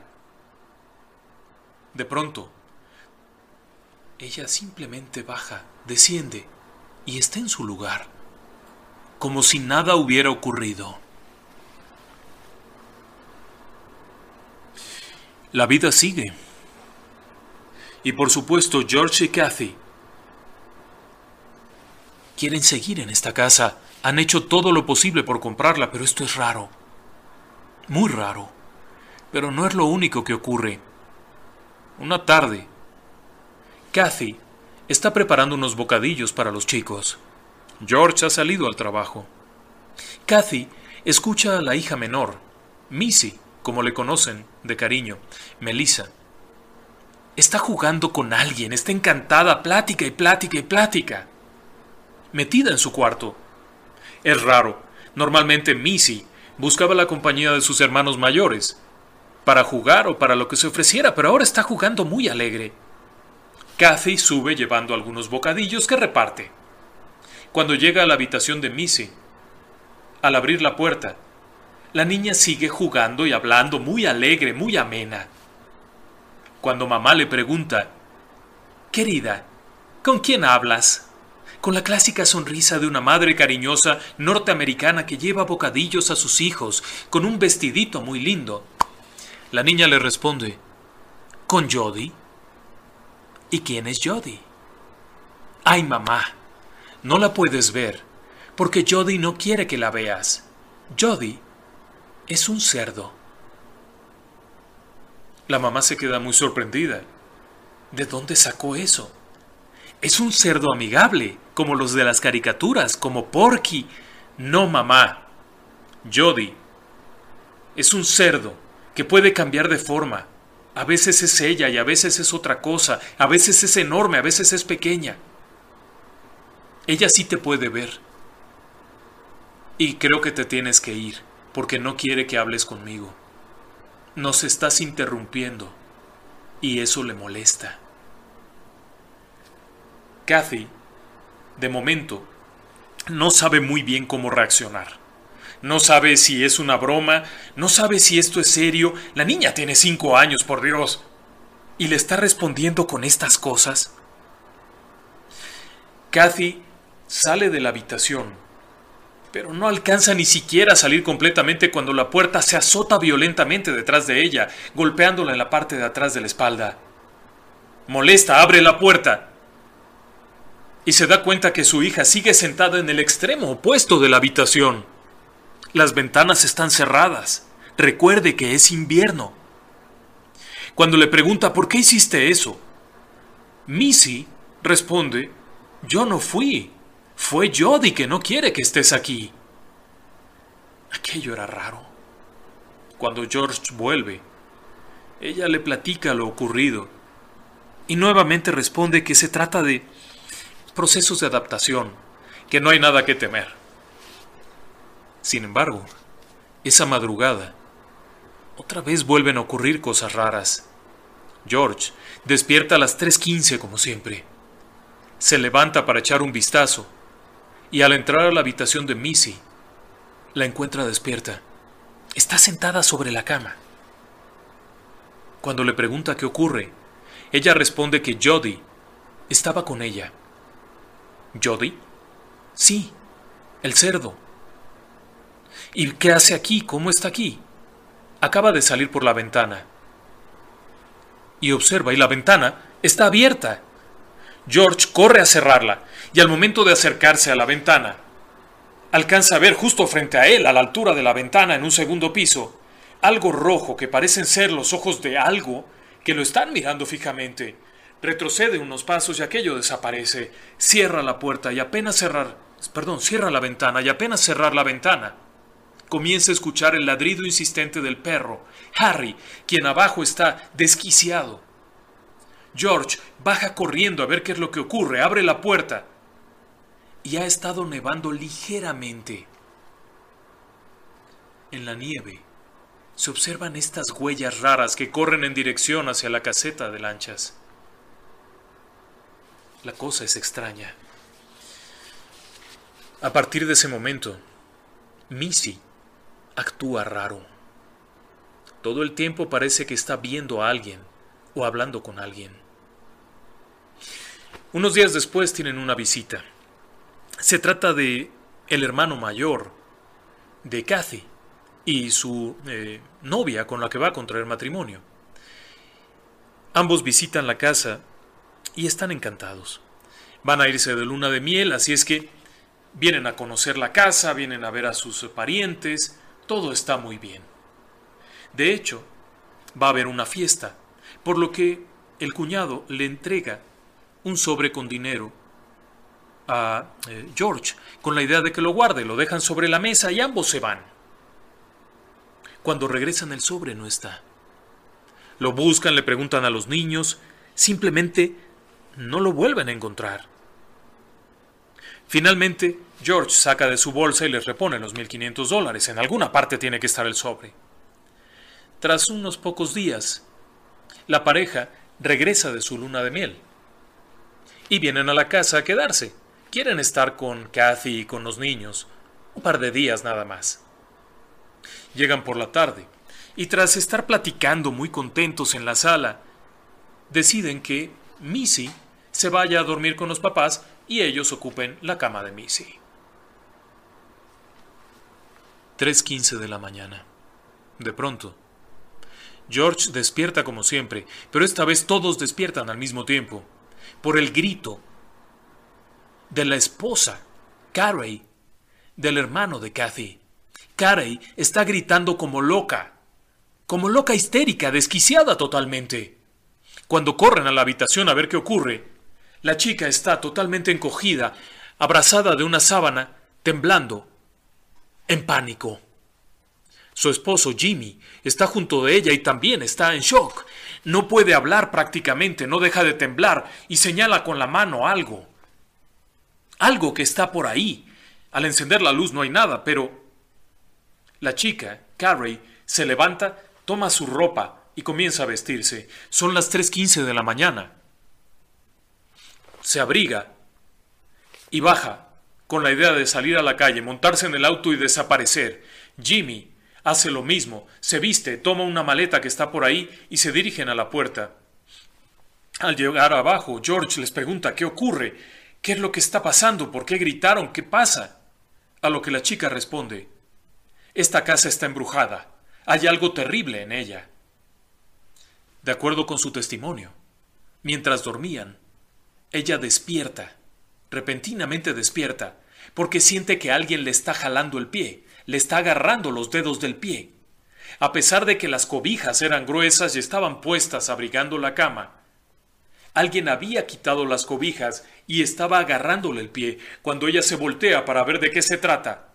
Frente a ella había la imagen de un niño que no era ninguno de los hijos de la familia, en medio de la oscuridad, con un rostro extraño, con una mirada vacía, ausente, tocándole los pies.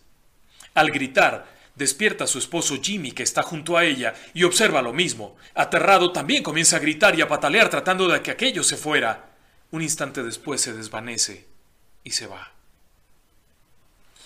El resto de la noche nadie cerraría un ojo. Jimmy y Carey no volverían a entrar a la casa jamás. Aterrados por lo vivido, recomendaron a sus, a sus parientes que se fueran de ahí lo antes posible. Para este punto, transcurridos unos quince días de haber llegado a la casa, las cosas son muy raras todo el tiempo. George, que normalmente era un sujeto activo, dinámico, con un trabajo estable, con una empresa propia, se comporta muy raro. Pasa el día caminando de un lado a otro de la casa, abrigado hasta el tope. No se baña, no se cambia la ropa. Todo el tiempo dice que tiene frío y que si llega a bañarse es probable que se congele. Además, todo el tiempo está metiendo leña a la chimenea. En la cocina, sin embargo, el termómetro marca unos 25 grados. Muy agradable la temperatura dentro de casa. Pero George tiembla todo el tiempo. Está de mal humor, casi no duerme.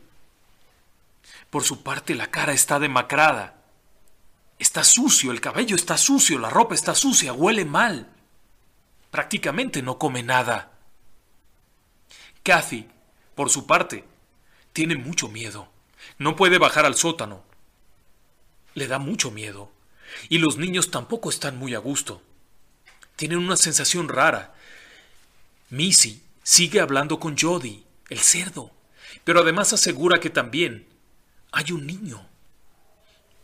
Hay un niño.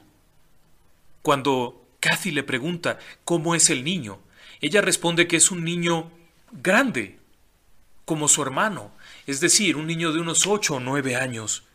Pero eso no es todo. Asegura que el niño está muerto. Eso es todavía más raro. Cuando le preguntan cómo se llama, ella responde, John. El niño se llama John. Si usted lo recuerda, el hijo menor de la familia de Feo que fue masacrada en esa casa se llamaba John. Por supuesto que esto los hace temblar. Para este momento, George ya había sabido más de la historia, pero no aceptaba la idea de abandonar una casa que acababan de comprar con todo lo que tenían en la vida. Algo había que hacer. Por lo que deciden platicarlo con un conocido suyo.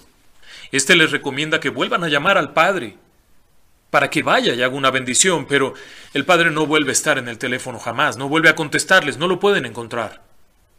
No está, simplemente no está.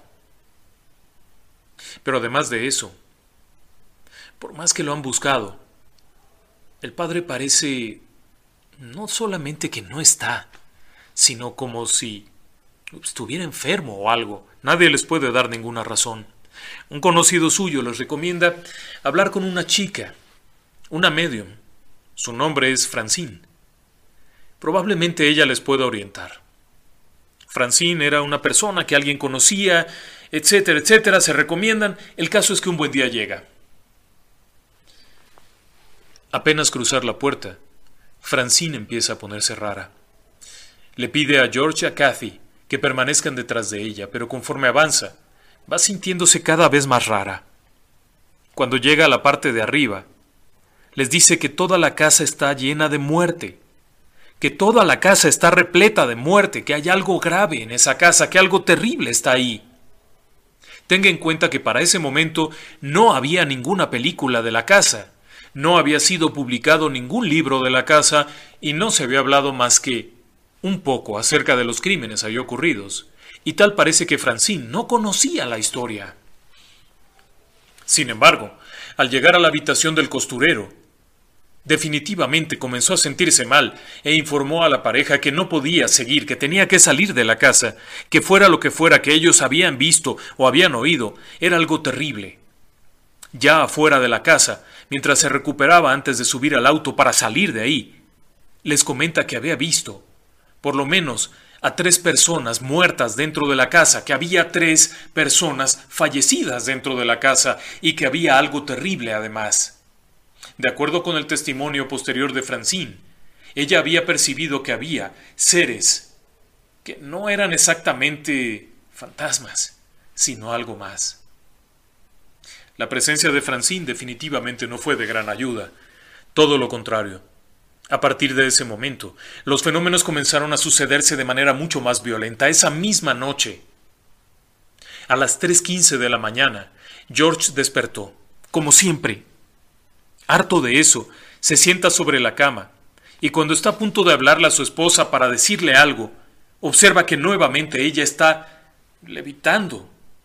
Está flotando por encima de la cama. George vuelve a gritarle, Kathy, Kathy, reacciona, Kathy.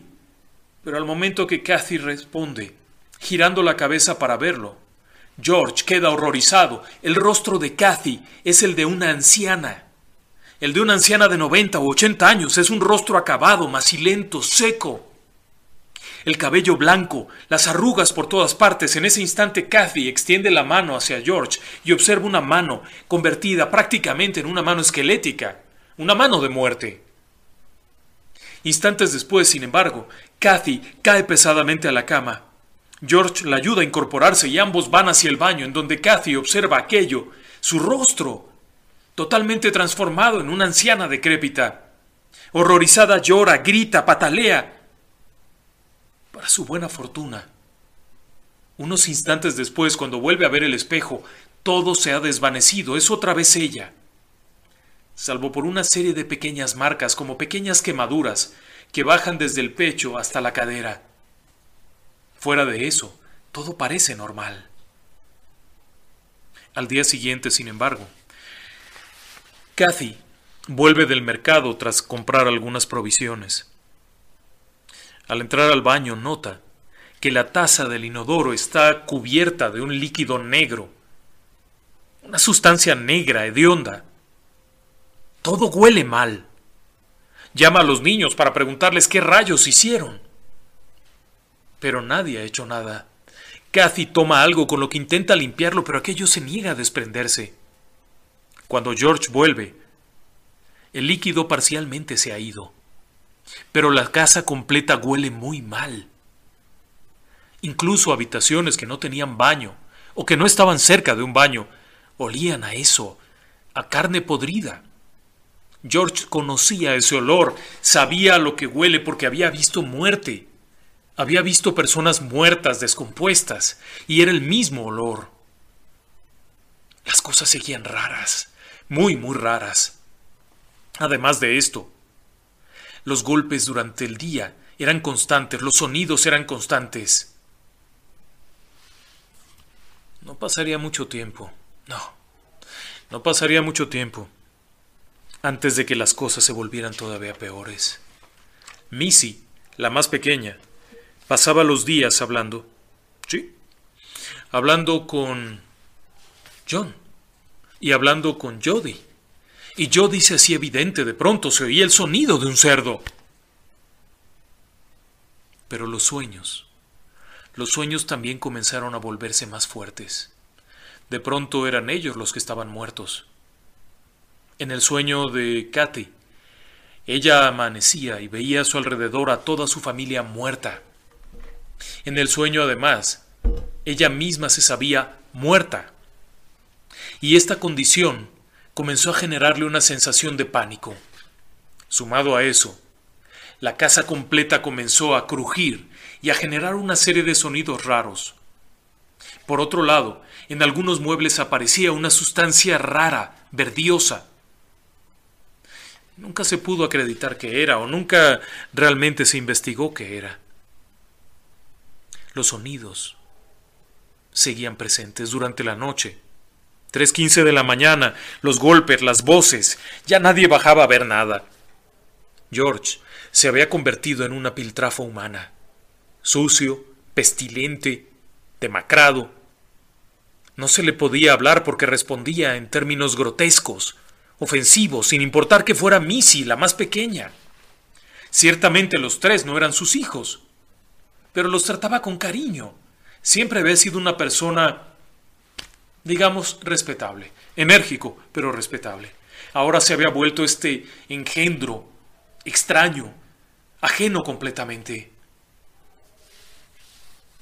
Habían transcurrido 28 días desde que llegaron a la casa. Esa noche, fueron a la cama como de costumbre. Por supuesto, sabían que algo iba a ocurrir esa noche, como siempre. Alguna cosa terrible pasaría. Tras estar en la cama un rato, George logra conciliar el sueño. Pero como de costumbre, a las 3.15 de la mañana despierta, solo para darse cuenta que frente a él hay algo algo, no puede decir que es. Es algo grande, es negro, completamente negro, gira, se mueve delante de él, de la cama. Y escucha una serie de palabras amenazantes. Sabe que es el final. Kathy despierta en ese instante y aterrada, corre a la habitación de los niños. Para este momento, los tres niños dormían en la misma habitación, en la misma cama, por el miedo que tenían Toma una bolsa, arroja ropa en el interior, baja corriendo y desde la puerta grita, George, si no sales en este momento, nosotros nos vamos. Como puede, George baja las escaleras, monta en el auto y desaparecen, dejando atrás la casa, incluso con las luces encendidas, comida, cosas, todo. No volverían a entrar a la casa nunca. Tras la partida, George y Kathy irían a vivir a la casa de Kathy, cerca de ahí, a unos 20 kilómetros. Con la madre, la madre de Kathy los recibiría y sería cargo de apoyarlos. Por increíble que parezca, apenas unos pocos días después de haber salido de la casa, George era otra vez George. Había tomado baños, estaba limpio y se veía bien. Los niños comenzaban a dormir nuevamente, pero George seguía despertando en punto de las 3.15. Tal parece que el fenómeno los había seguido. Tendrían que trasladarse de ahí a otro lugar y dos veces más hasta llegar a Nueva York para olvidar el asunto. A partir de ese momento, las cosas se volvieron raras. Sabe, alguien dio el pitazo a la prensa y la prensa comenzó a hablar del tema. Por su parte, algunos eh, periodistas comenzaron a buscar a la familia Lutz con la idea de ver qué era lo que habían vivido. Era una buena historia. Los Lutz comenzaron a hablar. Pronto, los eh, medios de televisión comenzaron a hacer programas. Incluso el Canal 5 de Estados Unidos de Nueva York invitaría a Ed Warren y Lorraine Warren a hacer una investigación en la casa. Ed Warren, demonólogo norteamericano, muy conocido en el medio de la investigación paranormal, aceptaría la invitación y realizaría una serie de recorridos dentro de la casa y una sesión de contacto. Lorraine, una clarividente nata, entraría en la casa también. A decir de ellos, lo primero que percibieron fue la presencia de un espíritu no humano, un demonio que había cobrado poder en ese lugar. Además de éste, también había otras presencias, por lo menos la de dos ancianos y algunos niños. Todo esto fue muy raro. La investigación realizada por los Warren aseguraba que la casa estaba poseída. Sin embargo, la historia como tal sería contada algunos días después. Un periodista, Jay Anston, tomaría la historia y escribiría una novela, o lo que parece ser una novela, con ciertas licencias poéticas. Como sea, la historia de los Warren incluía una fotografía, la fotografía de un niño en la escalera. Durante años se ha dicho que esta fotografía es probablemente la imagen de un demonio, ya que a decir de los Warren, lo que ahí se observa no es el fantasma de alguno de los niños de la familia, aun cuando hay un cierto parecido. De acuerdo con los Warren, era un señuelo. Intentaba ganarse la confianza de los presentes. La historia probablemente terminaría ahí. Sin embargo, no podemos dejar de lado una última parte.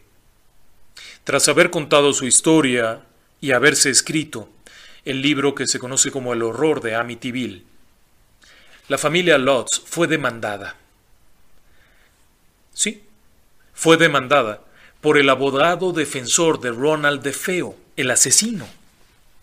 De acuerdo con Weber, el abogado de DeFeo, los Lutz y él habían hecho un acuerdo para contar una historia fantástica. Una historia que serviría para que su cliente apoyara la teoría de que estaba loco o por lo menos que estaba poseído por un demonio por absurdo que parezca. Weber aseguró que los Lutz habían roto ese trato y le habían dado la historia a Jay Anston, quien había escrito el libro que se había convertido en un bestseller. Posteriormente se escribiría un guion para película, la película que todo el mundo vio en 1979. Por su parte, los Lutz demandaron a Weber.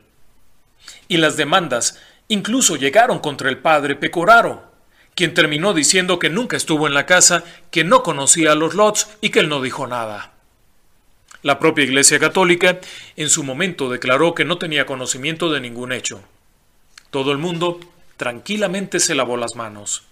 Por su parte, los Lots llegaron a un arreglo extrajudicial. Era una buena oferta. El libro se estaba vendiendo como pan caliente, había promesa de una película y Teniendo el expediente del exorcista la película exitosa, presumían que esta película sería igual de exitosa. Así que todo el mundo contento.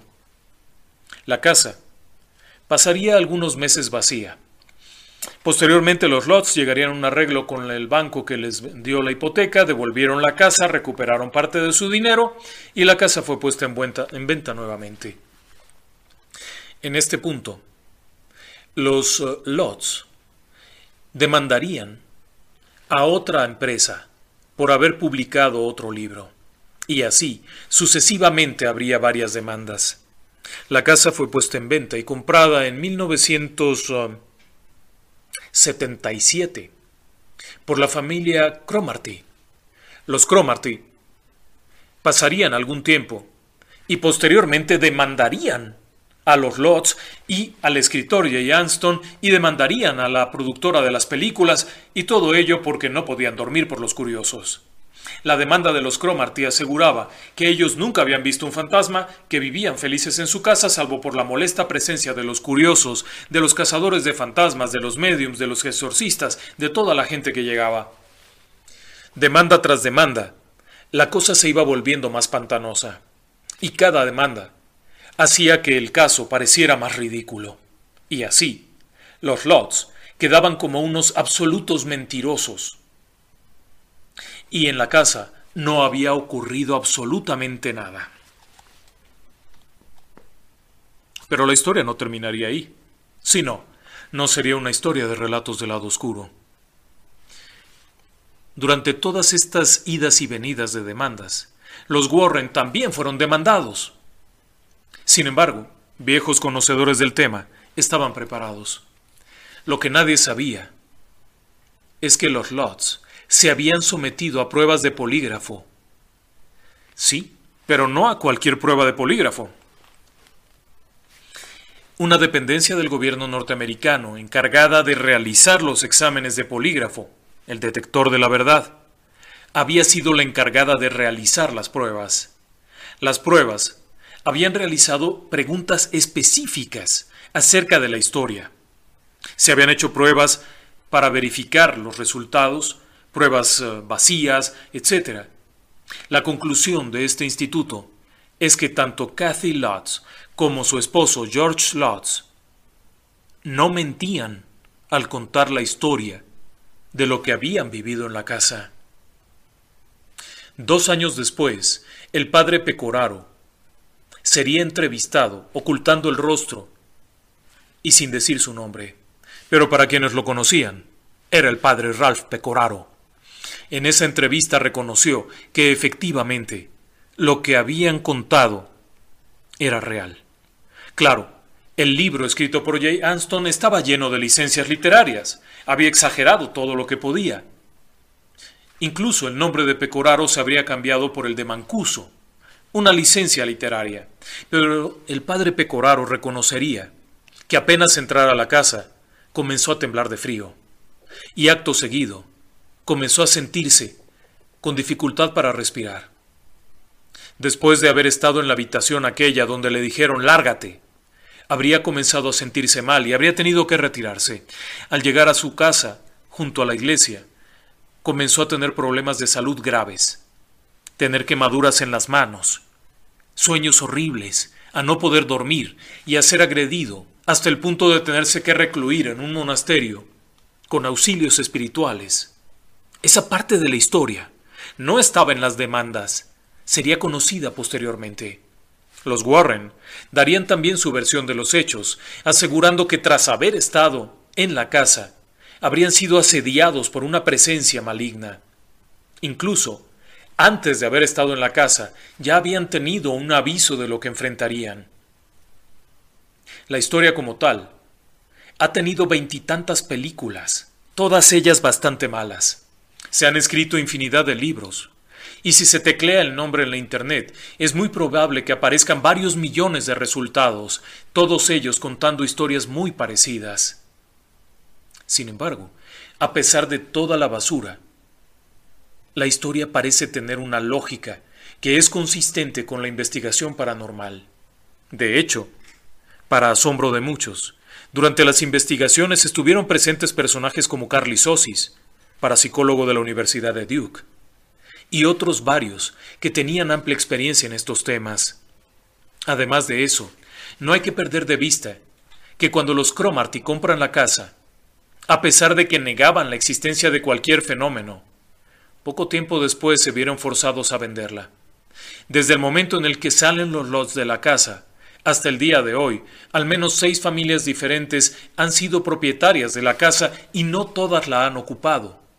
Cabe señalar que la casa ha estado vacía durante periodos prolongados de tiempo.